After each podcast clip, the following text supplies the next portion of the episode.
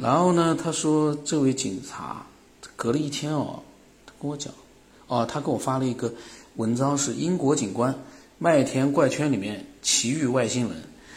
说实话，这种没有根没有据的东西，我都不打开来看了，因为什么？美国总统现在都还在弄不清楚到底外星人在哪呢。美国总统是已经是能够接收到全球最最机密信息的这样一个人了。从这些这几个总统的发言里面，最近啊，关于谈到外星文明，他们自己都没有弄明白这些东西在哪呢，都没有明确的一个结论呢。你什么英国警官？英国警官看到外星人的话，说句实话，如果真的没被证实的话，我相信啊，呃，会有很多人会去探究这件事。但是这样的文章为什么我不愿意去看？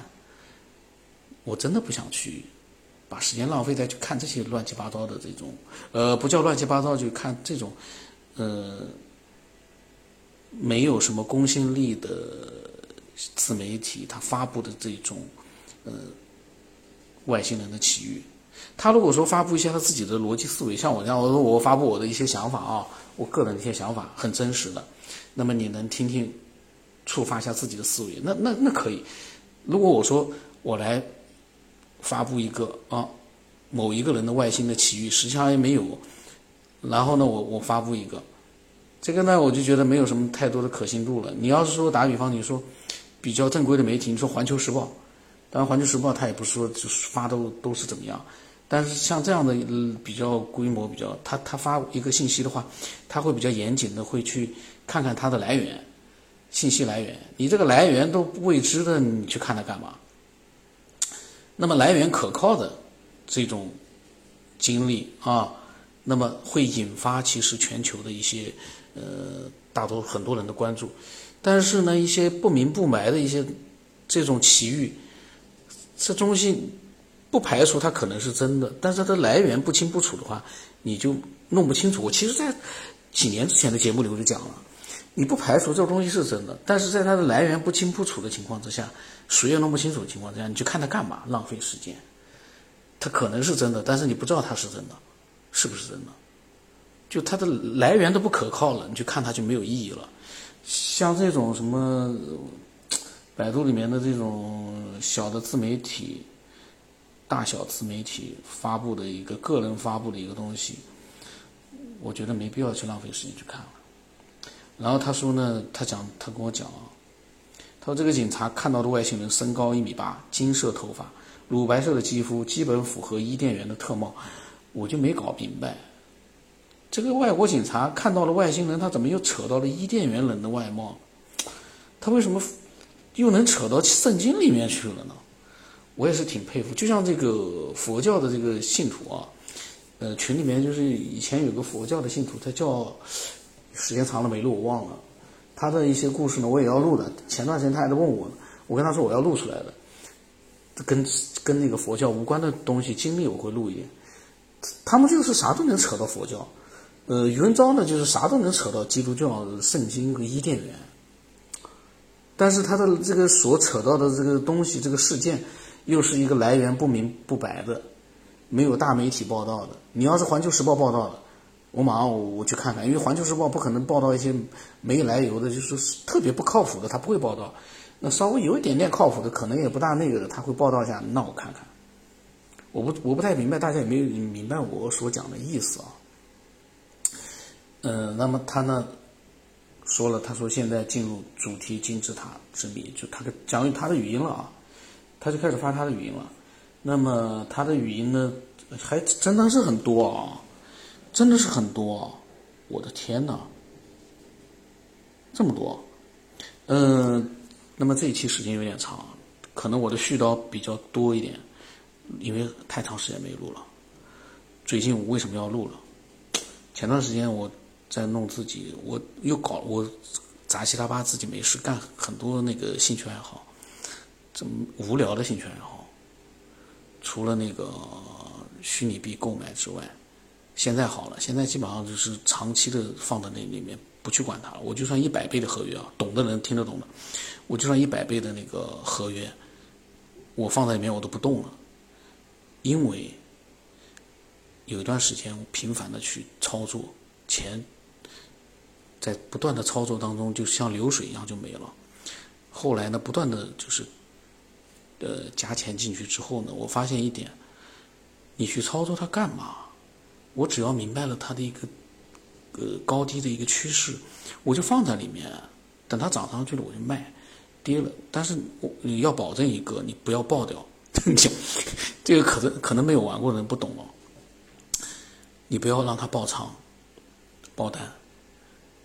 所以呢，心只要不黑，让它处于一个没有爆单的状态，你就在一个低点或高点买了之后呢，呃，可能有的时候会摊低成本或者怎么样，你在没有被爆仓的风险之下，你放在里面。我就现在就放里面，但是呢，有一点，啥时候卖的是我到现在还没有琢磨明白了。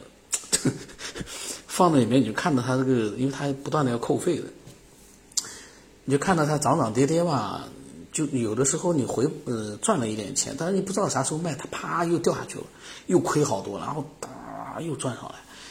这个合约一百倍的合约，你要是在上面呃来回的操作，我不知道有没有人有过这样的经验在听啊。你的那个经历啊，你的心随着那个起伏，你想想看，多少人爆仓啊？我也被爆了好多次啊。这个爆完了很多次之后的经验就是，我暂时啊，就是长期的放在那里，我等着它涨，我不管它了，随便你去跌，只要你不把我跌到为零，我就可以重新站起来。这个呢，跟股票不一样，就说只要我在里面。没有被它爆仓，我就有机会，呃，涨上去之后就可能把所有的亏掉的全赢回来。但这个呢，时间比较漫长一点，也有可能涨不上去，也有可能，因为这玩意儿泡沫很大，扯扯的太多了。那么下一期呢，我怎么扯到这个上面去了？虚拟币上去。然后呢，除了虚拟币之外呢，我自己另外没事，我就弄那个八卦，因为我很喜欢八卦嘛，嗯，我就弄了个八卦的账号。在微博里面，后来呢，呃，开始呢，微博里面现在涨粉丝很难。我那个收藏的那个账号发发东西，粉丝一共一般来说都只有四百多，就涨不涨不上去了，因为没有人去感兴趣了。微博已经基本上成型了。然后呢，我发发八卦，有一次发了一篇文章之后呢，涨了五六万粉丝，然后呢，有了一个小小的一个，就是说微博的一个账号。每天呢，就是有的时候基本上发点八卦之类的，美女啊八卦之类的。那么，因为这个呢也是一个兴趣爱好，因为呃喜欢八卦的人，你去干这个呢挺好的，业余时间去干干蛮好的。呃，然后呢，我我还要卖卖卖那个玉器啊那些，你总归要赚钱的嘛，卖卖那个，所以呢，就各种各样的，还有家里面的各种各样的事情。所以我就没有那个时间去录。另外一个，呃，也有点点啊，就是觉得录音频啊，感觉有点点好像没没没有太多的一个怎么讲呢？我不知道这个音频这样的一个平台能生存多久了。我个人觉得呢，其实它是有用的，就是说大家可以解放视觉，因为你天天看手机。对眼睛的伤害太大了。那么，喜马拉雅这样的一个存在非常好，就这个平台，可是架不住人家都要看手机、看影像的。呃，听喜马拉雅的，我不知道现在还有多少人。但是我希望呢，就是说大家能够听一听这样的一个节目的话呢，放开自己的思维。去思索一下自己所处身处的这样一个世界，还是很有意意思的。就是说在你干正事的闲暇时这这个时段啊，你思索一下，一点坏处都没有。因为毕竟我们是在这个世界上存在的这样的一个生命，我们有自己的文明。那么在这个时候，有很多的谜团。我们不思索，我们也不会去想。但是，你一思索，你会发现，我们人类，呃，太多太多的，嗯，可以值得去思索的东西，和呃太多太多你思索了之后啊，才会去感觉到的一种无奈。这个我不知道有没有很多人能理解。就当你思索的越多的时候，你其实会对这个世界产生很多的呃无奈、恐惧感和不可捉摸的那样的一种呃虚无的各种各样的一种感觉。因为你思索的越多，但是你再怎么思索，你得不到一个你能够接受的答案。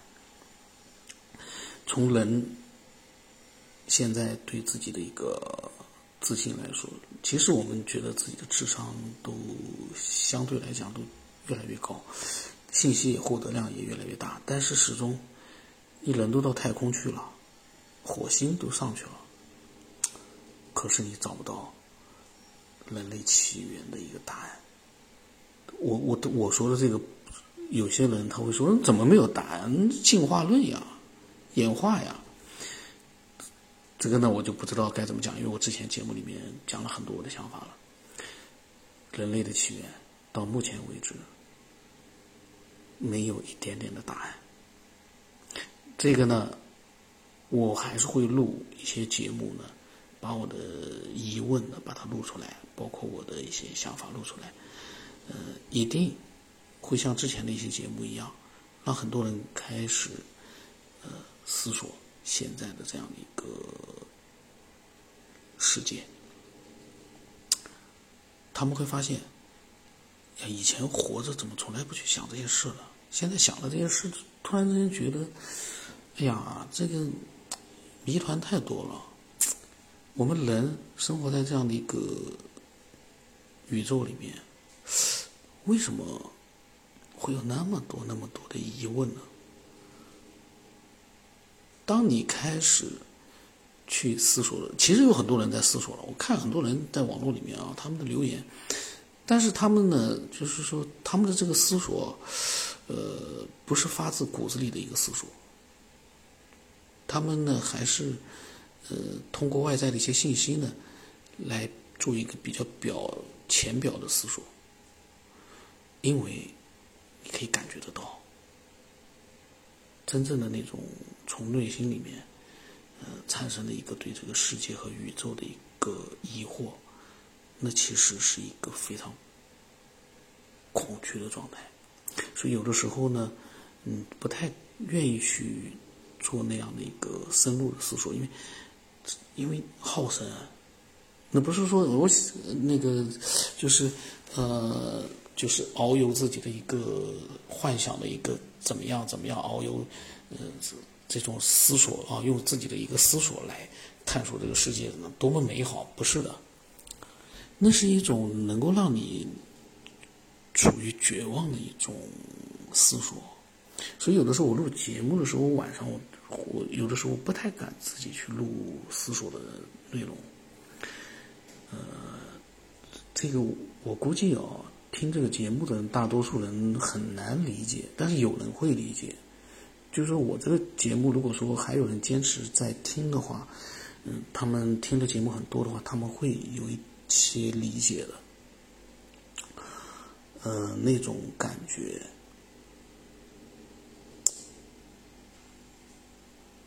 非常的，那种发自内心的那种。寒冷，那种啊，我估计，呃，有一部分人是会理解的。那下一期我们我来把那个余文昭啊，他的语音录一下，太多了，我估计里面有很多跟新圣经有关的，我都会把它掐掉的。那么下期我们再听啊。